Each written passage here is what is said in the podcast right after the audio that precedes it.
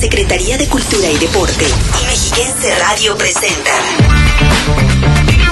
Cartapacio.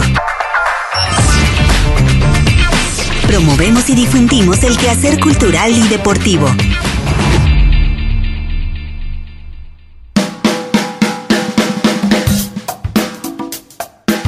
Muy buenas tardes, sean bienvenidas y bienvenidos a Cartapacio, revista cultural y deportiva que producimos entre la Secretaría de Cultura y Deporte y Mexiquense Radio. Como cada semana, soy Belén Iniestra y a nombre de quienes hacemos este maravilloso programa, les doy la más cordial bienvenida. Hoy es 10 de julio y en la emisión de este día le tenemos todos los detalles del 40 aniversario del emblemático Jardín Botánico Cosmovitral, inmueble que es ícono de la capital mexiquense. Y justamente se está conmemorando este aniversario más con un taller en línea en el cual puede participar ya que se llevará a cabo en los próximos días. Ya le estaremos dando todos los detalles más adelante. Además, entrevistamos a la maestra Carmen Fuerte, una voz autorizada para hablarnos del jazz en el Estado de México y específicamente en Toluca. Ella nos hablará de la enseñanza de este género musical a las alumnas y alumnos del Conservatorio de Música del Estado de México. En temas de teatro, la maestra Betania Paniagua, directora artística de Teatro Landó, también nos hablará de la evolución del teatro y la manera en que se ha desarrollado en la entidad mexiquense. Así que le invito a que se quede con nosotros a lo largo de la próxima hora y nos permitan acompañarles con música, literatura, cápsulas y mucho más aquí en Cartapacio. Comenzamos.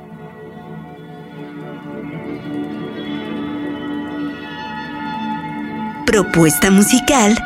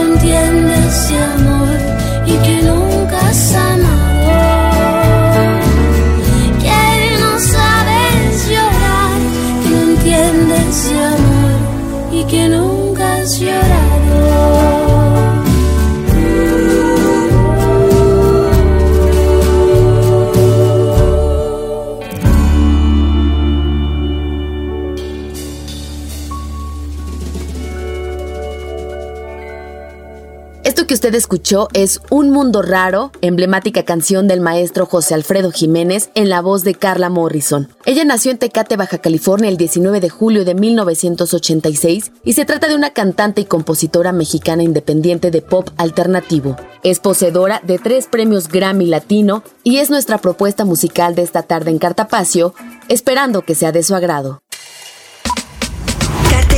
muestras nacionales e internacionales, conversatorios, estrenos y ciclos de cine de la Cineteca Mexiquense en Sala Cinematográfica.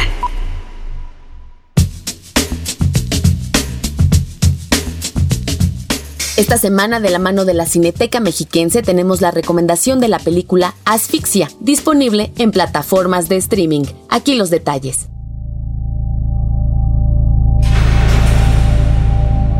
Hola, ¿qué tal? Soy Noeto Barsoto de la Cineteca Mexiquense y hoy les hablaré de la película Asfixia, un filme de la directora Kenia Márquez, quien nos cuenta la historia de Alma, una mujer albina que después de salir de la cárcel donde aprendió a cuidar a los enfermos, decide recuperar algo mucho más importante que su propia libertad. ¿Qué pasó, manita? ¿Cuándo saliste? Ayer. El viernes. ¿El Bernie? No, ya no trabaja aquí. Desapareció.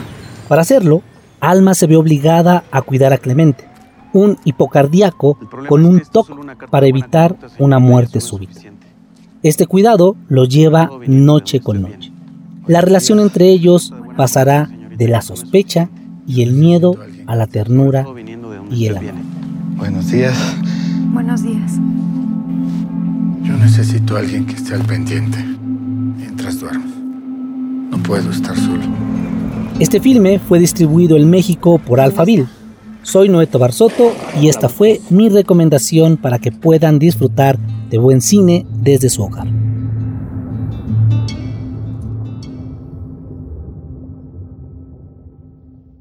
Queremos ser tus amigos. Facebook, Cultura Edomex.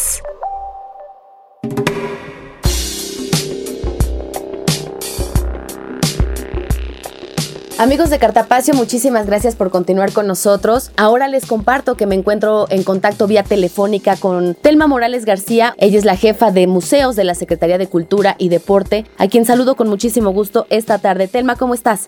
Pues muy bien, Belén. Seguimos todos en casa. Me da mucho gusto, como siempre, saludarte y pues también recomendarle pues, a la gente que aún seguimos tratando de evitar todos los contagios por esta pandemia y pues que hay que cuidarnos, pero eso no detiene muchas de las celebraciones y conmemoraciones que tenemos Así es, y justamente por eso te buscamos para que nos hables acerca de este icónico inmueble de la capital mexiquense que es el Jardín Botánico Cosmovitral, que el pasado 5 de julio cumplió su 40 aniversario de fundación. Es correcto y bueno, pues nada más comentarle a la gente que bueno, siempre ha sido un símbolo para nuestra ciudad este espacio magnífico y que pues como muchos saben o conocen la historia del edificio, pero bueno, un poquito nada más para comentarlo que bueno, este edificio se construyó para conmemorar pues lo que eran los festejos por el centenario de la independencia de México. Y bueno, en la ciudad de Toluca no fue la excepción, así es que se empezó a la construcción de lo que iba a ser el mercado centenario y que comenzaría su construcción en 1909 para poderlo hacer la celebración en 1910. Sin embargo, bueno, como lo sabemos que es una fecha que pues eh, estalló la Revolución Mexicana y bueno, pues esto hizo que se fuera quedando ese proyecto hasta que fue finalizado hasta el año 1933 con el mercado 16 de septiembre, que bueno, pues muchos saben que sirvió como un centro de comercio para nuestra ciudad eh, hasta 1970. Lamentablemente yo nací después de esa fecha, así es que ya no tuve oportunidad de conocerlo, pero, o sea, conocerlo como era eh, y como se conocía, que gracias a muchas de las fotografías históricas que tenemos de nuestra ciudad este, y de lo que platican las crónicas de la época, pues sabemos que era el corazón de Toluca. Y bueno, que a la distancia, este, pues hoy también sigue siendo el corazón de Toluca porque es un espacio verdaderamente muy visitado, precisamente que el 5 de julio de 1980 fue inaugurado como Cosmovitral Jardín Botánico y que hoy, como bien lo comentas, es único de identidad para para nuestra capital mexiquense. Entonces, este cosmovitral representa el vitral más grande del mundo, así es considerado, en un contexto no religioso, eso también es importante comentarlo, porque precisamente la obra que ahí mostramos fue realizada por nuestro artista eh, extraordinario que es el maestro Leopoldo Flores y que él utilizó muchos de los elementos de las, de las figuras que dan una sensación de movimiento continuo y pues obvio la figura central de todo eh, el vitral que tenemos la oportunidad de conocerlo, pues es lo que es el hombre sol, ¿no? Que es el que conocemos, aunque precisamente todo lo que encontramos en cada uno de los vitrales, pues habla precisamente del, del cosmos, por eso es cosmovitral. Entonces, pues todo esto eh, nos sigue eh, maravillando, le sigue maravillando a todos los que visitan la ciudad y siempre quieren ir, porque aparte de tener esta obra artística magnífica, que es lo que la Secretaría de Cultura en esta administración ha tratado de también dar estos recorridos permanentes cuando se podía a la gente para que siguieran conociendo lo que cada, cada aspecto del vitral va, va contando una historia. Y pues esto es importante, tenemos precisamente el tema del día, la noche, eh, eh, los puntos cardinales, los eh, signos del zodiaco, en fin, muchos de los elementos que incorporó el artista para dar una historia este, sobre el cosmovitral. Esto obviamente está también con lo que conocemos como el jardín botánico, que abajo tiene plantas, entonces es un es un deleite eh, transitar eh, por este espacio que es muy grande y bueno, ir disfrutando de este vital. Y bueno, también mencionar que ahora que estamos en este confinamiento, también podemos disfrutar del Cosmovitral de manera virtual.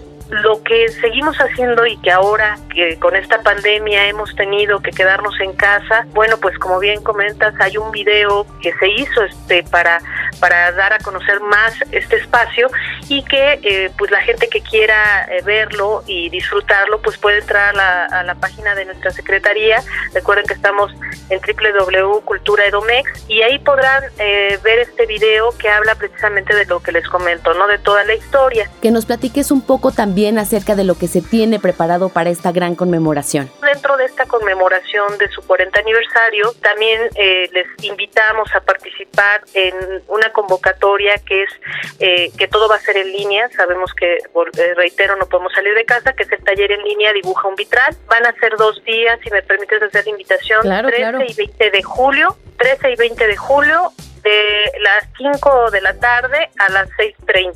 Este taller lo va a impartir la maestra, la maestra Leticia Lafón y las sesiones serían vía Google Meet y un cupo máximo para 25 personas. Obviamente ahí se especifica el material que van a requerir. Los requisitos es que sean eh, de 15 años en adelante. Y eh, obviamente que también nos escriban cuál es su, su motivo de asistir a este taller y para solicitar inscripción tendrían que entrar a cosmovitral.jardín.botánico.gmail.com para que la gente quiera mayor información también se acerquen a las redes de nuestra Secretaría de Cultura. Es gratuito, ¿verdad? Y también saber si se tiene alguna constancia de participación al término del mismo. Sí, por supuesto. De hecho, también estamos pidiendo eh, dentro de, de los requisitos un acta de nacimiento, que tengan por supuesto instalado el Google Meet, una carta de motivos y enviar esos documentos al correo de inscripción. Y por supuesto tendremos eh, esta, este reconocimiento para quienes hayan asistido, no hayan tenido la, la, fortuna de estar en este. Y bueno con ello estaremos conmemorando parte de este 40 aniversario aunque sea desde casa pero bueno seguramente será algo muy interesante para todos quienes quieran participar en este taller. Así es, estimada Telma, no se deja pasar por desapercibido esta fecha tan importante y aún con este confinamiento que, que todos estamos pasando, bueno, de manera virtual podemos disfrutar de este video y también de este taller en línea. ¿Algo más que agregar? Pues nada más invitarlos. Recuerden eh, que aunque estemos en casa, podemos estar disfrutando de muchas de las actividades que ofrece nuestra Secretaría de Cultura. Y bueno, también eh, reiterarles que estén muy atentos por todas las cuestiones que estaremos haciendo, porque no nada más es una de las fechas que vamos a conmemorar, hay muchas más conmemoraciones más adelante. Entonces es importante que pues que nos sigan en las redes sociales para estar eh, enterados de todas las actividades que tendremos. Pues muchísimas gracias, estimada Telma, por toda esta información y seguiremos muy pendientes pendiente de estos eventos que nos digas en los próximos días o en las próximas semanas. Te mando un gran abrazo. Igualmente y muchísimas gracias como siempre por abrirnos este espacio. Bonita tarde. Agradecemos a Telma Morales por la entrevista y con ello vamos a un corte, no sin antes hacerle la invitación a que siga pendiente de la programación a través de nuestras redes sociales en Twitter, Facebook e Instagram nos encuentran como Cultura Edomex. Síguenos en Instagram, arroba Cultura Edomex.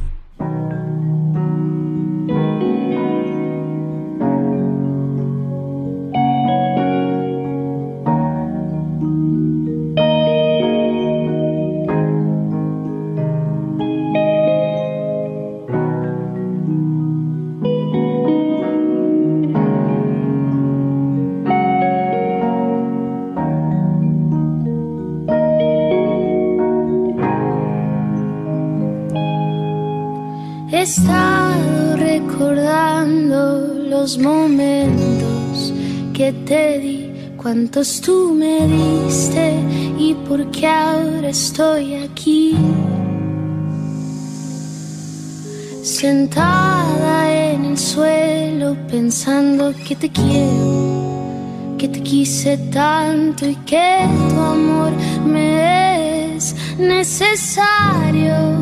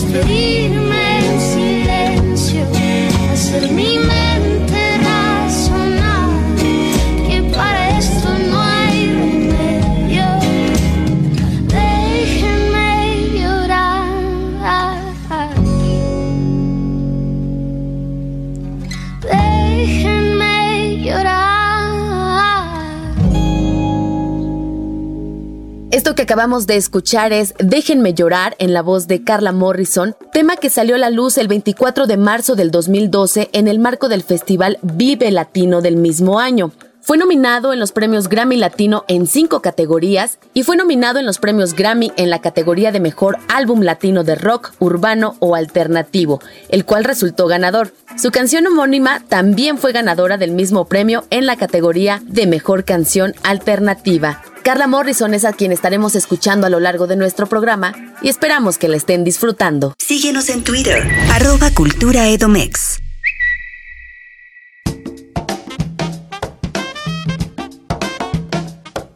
Gracias por seguir en sintonía de Cartapacio y en temas de música entrevistamos a la maestra Carmen Fuerte, saxofonista y docente del Conservatorio de Música del Estado de México, quien nos habló sobre la importancia de este género musical. Es una entrevista de mi compañera Patricia Fierro. Cartapacio. Buenos días, maestra Carmen Fuerte. Muchas gracias por atender la llamada. Muy buenos días, ¿qué tal? ¿Cómo estás? Muy bien, muchas gracias. Pues es un gusto saludarla y pues queremos que usted nos platique del jazz. Hace algunos años eh, fue Herbie Hancock quien instituyera y obviamente creo que la UNO fue quien, quien eh, autorizó y obviamente se hizo oficial de manera internacional el Día Internacional del Jazz ese mismo 30 de abril, el Día del Niño para nosotros en México.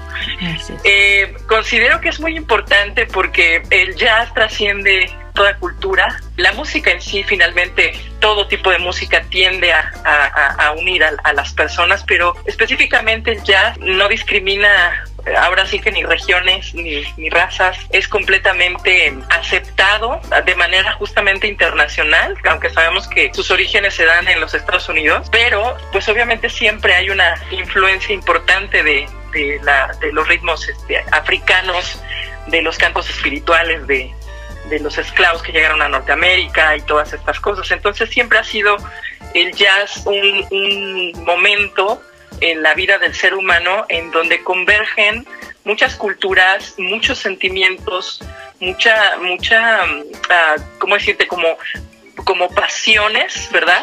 Sí. A veces son pasiones de frustración, a veces pueden ser pasiones de alegrías, ¿verdad? Porque también el jazz en algunas épocas y en, la historia del mismo jazz, pues se usaba para, para las danzas, ¿verdad? Hubo, un, hubo un jazz que se danzaba, hubo un jazz que era totalmente comercial, después hubo un, jazz como es el bebop, que fue más obviamente en underground le llaman, ¿no? Donde era pues como para hacer competencias entre los músicos más virtuosos, ¿no? Sí. Y después viene la cuestión del, del, cool jazz, donde se manifiesta finalmente como un, como un descanso de, este, de esta euforia, obviamente pues a término de la Segunda Guerra Mundial, pues empieza a manifestar, pero lo más interesante, quiero comentarte, Patti, que en la actualidad nuestro México precioso y muchas otras ciudades de Sudamérica, en Europa, en Asia, están teniendo manifestaciones de jazz muy, muy importantes y ahora pues orgánicas y también como híbridas, ¿no? Con cuestiones de, tecnología. Entonces, yo creo que el jazz trasciende eh, fronteras, trasciende lenguajes y el jazz en mismo es un lenguaje que tiene diversas eh, manifestaciones durante toda la historia, obviamente desde que empezó a surgir y hasta la actualidad y bueno, creo que todavía da, va a tener mucho que, que dar todavía el jazz. Y obviamente pues como mexiquenses, como maestra obviamente de, la carrera técnica en jazz en el Conservatorio de Música, también es importante establecer que hacemos una labor importante docente, pero sobre todo que los chicos tienen ya esa, esa pasión por el género. Eh, platíquenos, maestra, cómo es la forma de enseñanza del jazz. Fíjate que curiosamente eh, existen pedagogos de jazz muy importantes y lo más curioso o, lo, o, algo que, que, me asemeja un poco con ellos es que casi la mayoría de los pedagogos, te voy a mencionar algunos, como Jimmy Abersold, como Lenny Niehaus, todos ellos son eh, pedagogos de jazz eh, norteamericanos, pero son saxofonistas curiosamente. No sé por qué se nos da esa ah, dualidad, ¿no? de ser saxofonistas y también pedagogos del, del estilo. El en lo particular, la forma en la que me gusta enseñar el jazz es primeramente que se conozca la historia del mismo estilo, que se aborden los, los libros, obviamente, de historia del jazz que tenemos a la mano, como es el, libro de Ted Gioia, eh, que es un compositor y, un crítico y un historiador que, a, mi parecer, es uno de los que profundizan más acerca de, de, género musical. Hay otro, otro libro también muy importante de la historia del jazz para no dejar atrás, no mal recuerdo, es, este lo edita el Fondo de Cultura Económica, dice que es el jazz de Nueva Orleans al jazz rock, ¿no? Este es de Washim E.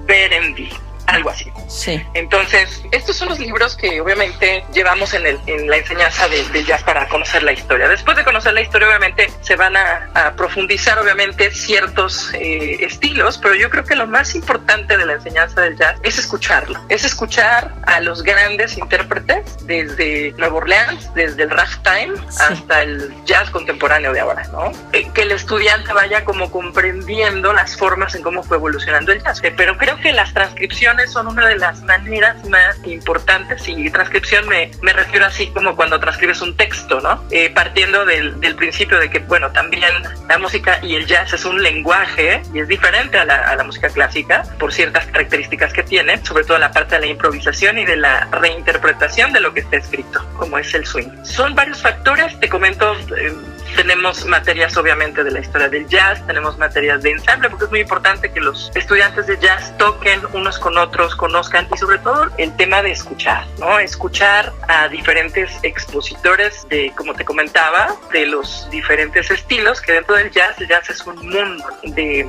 conocimiento para quien obviamente pretende ser un experto en este género. Entonces, a veces es imposible como enseñarles todo a los, a los chicos, pero siempre como con una guía de que conozcan a los intérpretes más sobresalientes y sobre todo que, que puedan apreciar de una manera estética musical eh, los géneros, ¿no? De una manera también académica, al decirte la cuestión del lenguaje, la transcripción es que escuchan y obviamente tienen y darles las herramientas para que puedan escribir lo que escuchan musicalmente, hablando con el lenguaje musical. Y otra de las maneras de transcribir que es muy importante y que yo enseño, eh, y he enseñado ya por 17 años, es transcribir al instrumento. Quiere decir, yo escucho el solo de Miles Davis, eh, que es school jazz, por ejemplo, y entonces yo lo que hago es toco mi instrumento, aunque toque guitarra, piano, el instrumento que yo toque, saxofón, lo que sea, pero bueno, Miles Davis es trompetista, pero yo adapto las frases que él está haciendo y ese lenguaje, esa, esas expresiones obviamente al músico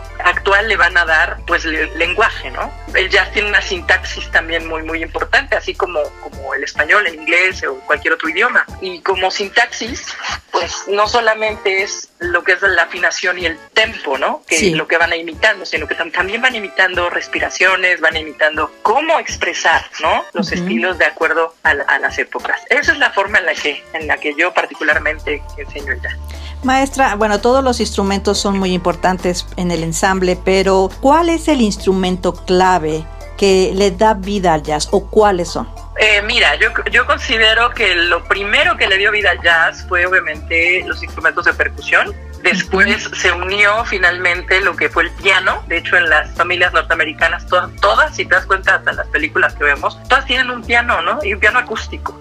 Entonces es, es, es, muy importante como saber, bueno, por, por qué ellos tienen un piano y por qué nosotros en México no tenemos un piano todos en casa, ¿no? Pero todo tiene que ver con justamente esta, eh, obviamente las empresas, ¿no? Que, que, vendían y que fabricaban pianos. Era una cuestión hasta como de un mueble, ¿no? Este típico de que cualquier familia, pues, eh, de clase media podía tener un piano, ¿no?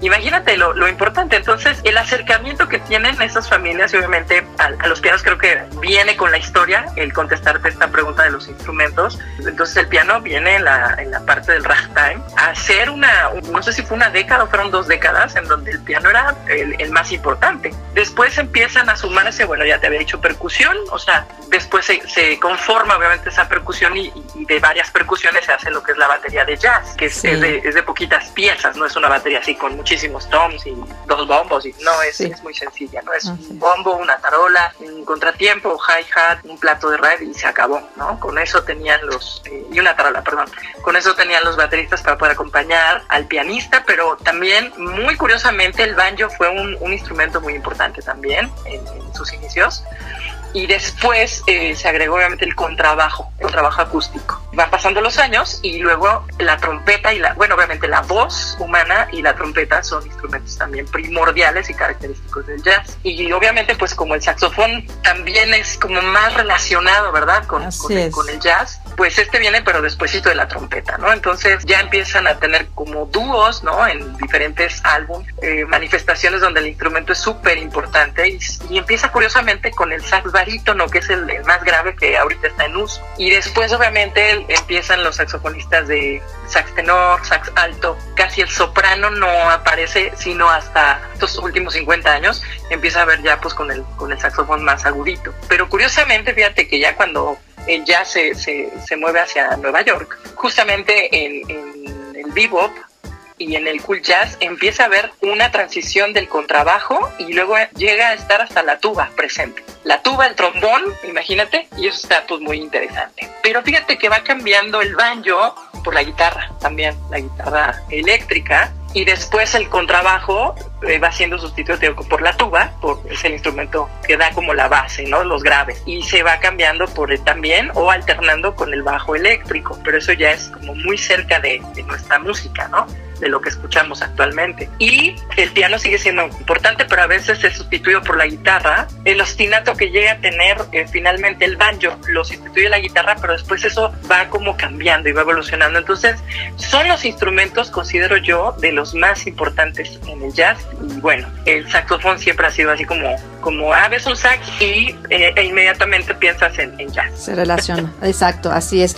Eh, Carmen, ¿cómo es el acercamiento de los jóvenes al jazz? Mira, eh, esa es una pregunta que, que, que es bueno que, que se te ocurrió porque es tan diferente en cada uno de los chicos y tiene mucho que ver con esta cuestión que, que es con, con, lo que escucharon en su, en, a lo mejor hasta en el vientre de su mamá, ¿verdad? Esa música que ellos no pidieron que les pusieran, pero que está en su cabeza y que, que les como que les va sonando. Hay, hay muchos que se, que se acercan porque finalmente la familia, obviamente, escuchaba jazz. Hay otros que se acercan porque les llama la atención a lo mejor un solo de una de música popular, música pop, eh, un solo de un guitarrista o de un saxofonista y dicen, ay, pues qué padre, yo quiero hacer eso, ¿no? Y obviamente pues son, son elementos que, que adopta la música popular o la música pop actual de, del jazz, ¿no? Que es la improvisación. Entonces hay muchos que se, que se acercan por ese, por ese lado. Te pudiera mencionar muchos más eh, ejemplos gracias a Dios, pues ya nuestro director están haciendo las cuestiones, ya tenemos eh, el plan para la licenciatura, para que tengan los chicos esa continuidad.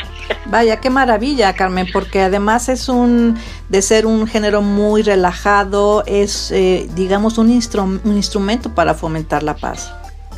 Es correcto. Sí, más en estas, en estos días como estamos viviendo, yo creo que la música tiene que ser algo de lo que todo mundo podría cambiar su entorno en su casa. Yo les aconsejo a todos los radioescuchas, incluyendo a los de Carpacio, que pongan música en casa. Si hay una atención eh, pues obviamente de, de, la familia. La música es, no decir como, como, un placebo, pero sí es un poco activa para el cerebro y el cerebro lo que, lo que hace es que la, acepta y bueno, si ponen jazz, si ponen un cool jazz, si ponen un smooth jazz, van a relajar su ambiente, su familia, su casa, aunque estén cocinando, y eh, pueden seguir la página de la 68 Big Bang Jazz, que también estaremos dando notificaciones en cuanto que reanudemos nuestras labores y que estén también al pendiente. Así es, 68 Big Bang Jazz este, de Facebook y correo electrónico 68 Big Bang Jazz arroba gmail. Carmen, pues muchísimas gracias. Eres muy amable por compartirnos tan rica información y estaremos al pendiente para eh, seguir todas estas acciones en pro de, de, del jazz. También quiero aprovechar, a ver si me permites, eh, decir que, Carmen Fuerte Ya Asociados está disponible en Spotify, está disponible también en iTunes, por si quieren también eh, escuchar un poco de, la música que compongo y de la música de jazz mexiquense, obviamente, y obviamente compuesta y arreglada por una servidora, obviamente con colaboraciones también importantes y algunas composiciones de algunos de los compañeros que, que me hicieron favor de ser ya asociados en algún momento. Wow, pues muchísimas gracias eh, Carmen por compartirnos y por eh, darnos la oportunidad de siempre disfrutar de este tan exquisito jazz que tú haces. Muchas gracias a ti, Patti, te agradezco y también un saludo a los amigos de Carpacio. Queremos ser tus amigos. Facebook, Cultura Edomex. Agradecemos a la maestra Carmen Fuerte por la entrevista y con ello vamos a nuestro segundo corte de estación, no sin antes invitarle a seguir pendientes de las cápsulas culturales y deportivas que siguen disponibles a través de nuestras redes sociales. En Twitter, Facebook e Instagram nos encuentran como Cultura Edomex. Sigan nuestras transmisiones en YouTube. Nos encuentran como Cultura Edomex. Cartapacio. Hola. Hola a todos, niños y niñas, familias mexiquenses. Yo soy Gerardo Méndez. Soy narrador de cuentos, actor y titiritero del Fondo de Cultura Económica. Y hoy los quiero invitar con Ambrosio. ¿A qué, Ambrosio? A que se queden en la casa, a que se cuiden mucho, a que se laven muy bien las manos. Si salen a la compra, Ambrosio, tienen que ponerse un cubreboca y sigan las indicaciones de las autoridades sanitarias. ¿Saben lo que dicen, verdad, Ambrosio? Si nos cuidamos todos, todos, todos, todos, todos, todos, salimos adelante y podemos próximamente escuchar cuentos y conocer a Ambrosio. Síguenos en Twitter, arroba Cultura Edomex.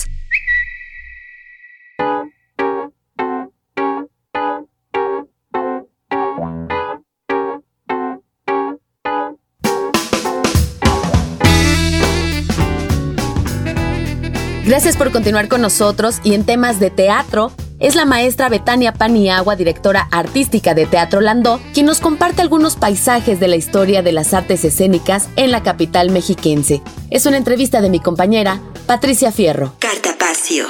Muchas gracias, eh, Betania, por atender la llamada. Platícanos un poco de la historia del teatro aquí en, en Toluca, por favor. Sí, buenos días, un gusto poderles compartir mi experiencia del teatro en Toluca. Afortunadamente, eh, el teatro como lo concebimos hoy día tiene ya varias décadas aquí en el Valle de Toluca. La principal gestora y promotora de teatro del Valle de Toluca fue la universidad, la, la segunda mitad del siglo pasado. Ya a finales de, de los 80 surge la licenciatura en artes teatrales de la Universidad Autónoma del Estado de México, lo cual hace que, por supuesto, eh, se profesionalice esta actividad, ¿no? no solamente en el Valle de Toluca, sino a nivel estatal y nacional, porque muchas de esas, de esas primeras generaciones eran jóvenes que eh, buscaban una licenciatura, profesionalizarse en este arte. Debo presumir que en su momento la licenciatura en artes teatrales fue la tercera licenciatura en todo México que otorgó el grado. Entonces, sí, definitivamente se profesionaliza, se gesta un movimiento que como cualquier movimiento ha tenido que pasar muchas décadas para en realidad poder hablar hoy de un teatro local Habemos hoy ya estas generaciones que nos tomamos muy en serio el asunto de sea teatral y por supuesto en ha resultado que haya propuestas no, no, no únicamente desde el Estado, sino también propuestas teatrales de iniciativa privada, lo cual por supuesto ha hecho que la diversidad de, de espectáculos teatrales sea para todos los gustos, de todos los colores, de todos los sabores y para todas las edades. Y enriquecemos ambas partes, ¿no? Claro, pero además también, ¿sabes? Tiene que ver, como el teatro es una actividad 100% humana, tiene que ver con cómo se ha ido conformando y moviendo la dinámica social en el Valle de Toluca. Mucha gente piensa, ah, ya es provincia, pero ¿qué provincia? Yo siempre los invito, ven a dar una vuelta en Toluca, ven a conocer esta capital que estando tan cerca de Ciudad de México, eh, ahora sí que tan cerca y tan lejos, es una capital cosmopolita. Hay muchísima actividad, no únicamente teatral, sino cultural. La oferta que, insisto, desde el Estado y desde la, iniciativa privada es riquísima, de gran calidad. Entonces, no para, ¿no? Hay veces que no te da tiempo de asistir a toda la oferta que hoy por hoy tenemos en la ciudad de Toluca y sus alrededores. Así es. ¿Cómo es el, la respuesta de los mexiquenses? ¿Qué es lo que más les gusta eh, como parte del teatro? ¿Qué géneros buscan más? que crees únicamente en la capital, en realidad en México y en todo el mundo, la gente busca un teatro que le entretenga, que sea meramente divertimento. Es por eso que entre las, las propuestas teatrales que más se consumen es, por supuesto, los musicales. ¿no? Le seguirían después las comedias y después ya el teatro más, más serio o con propuestas más, más atrevidas. Nos cuesta mucho trabajo, ¿no? Consumir aquello que, que no nos divierte, ¿no? Sí. Porque, porque en general buscamos asistir al cine o al teatro o a alguna, otro, alguna otra expresión para, insisto, para liberarnos de la tensión del día a día. Entonces, pero siempre públicos para todo, esa es una realidad, ¿no? Eh, un asunto también que, que, tenía que ver con mi comentario de la, de la dinámica de Toluca es que, de verdad, está la diversidad hoy de ciudadanos que viven aquí. Lo que yo observo es que no nos damos abasto aún para poder otorgarles a nuestro público lo que ellos están buscando. Entonces, una de las sigue, sigue trasladando ¿no? a otras a otras latitudes en busca de, ese, de, esa, de esa oferta teatral.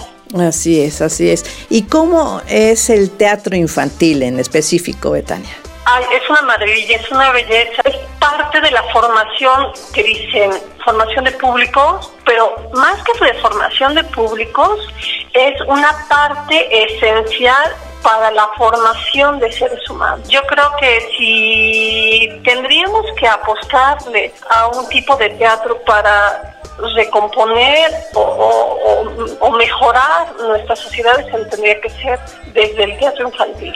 ¿Por qué? Porque además de jugar con la ficción, que es un elemento clave, ¿no? necesario para el, para el arte dramático, es un elemento que juega con la fantasía, ¿no? que juega, por supuesto, con la creatividad, la imaginación, que es altamente lúdico, divertido, que son elementos necesarios para el crecimiento emocional de los niños y, por supuesto, de los no tan niños. Así es, y bueno, ¿qué, qué más que ellos que son los que van a las nuevas generaciones, ¿no? Que son los que nos siguen.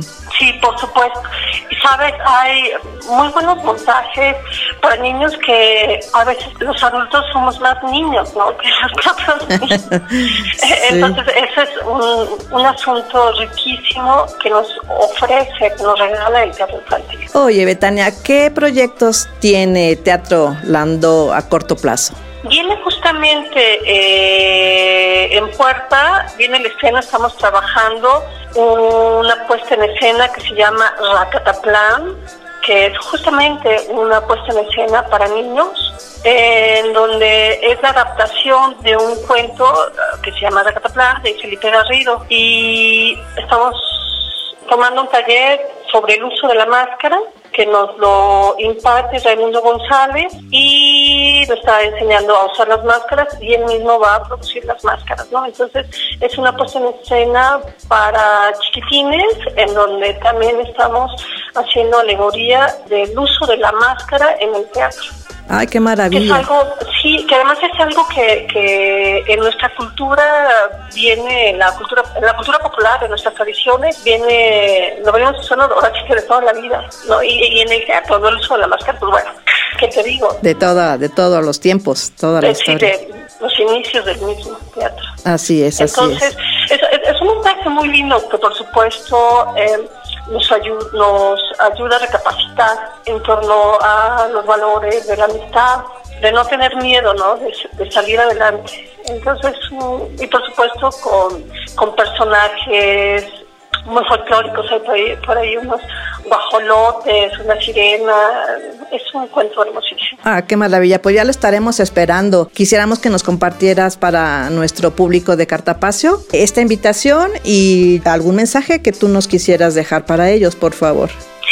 Queridos amigos de Cartapacio, acérquense al teatro. Les prometo que va a ser una experiencia en donde cada uno de nosotros vamos a conocer personajes, a personas que nos van a ayudar a mejorar nuestras relaciones personales y, por supuesto, de forma divertida y lúdica.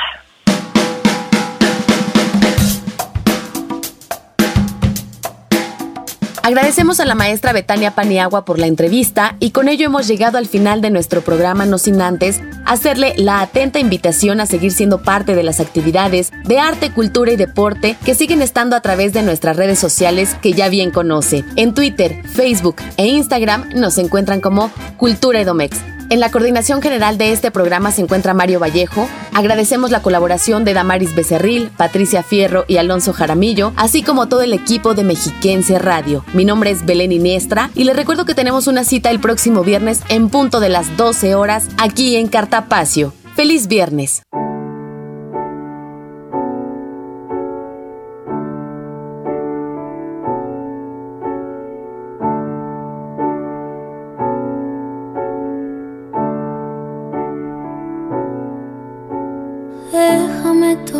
De la mano, déjame mirarte a los ojos.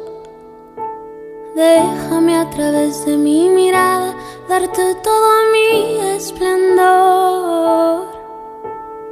Déjame quedarme aquí, déjame besarte ahí guardas tus secretos, los más oscuros y los más bellos. Te regalo mis piernas, recuesta tu cabeza en ellas. Te regalo mis fuerzas, úsalas cada que no tengas. Te regalo las piezas que a mi alma conforman, que nunca nada te haga falta a ti.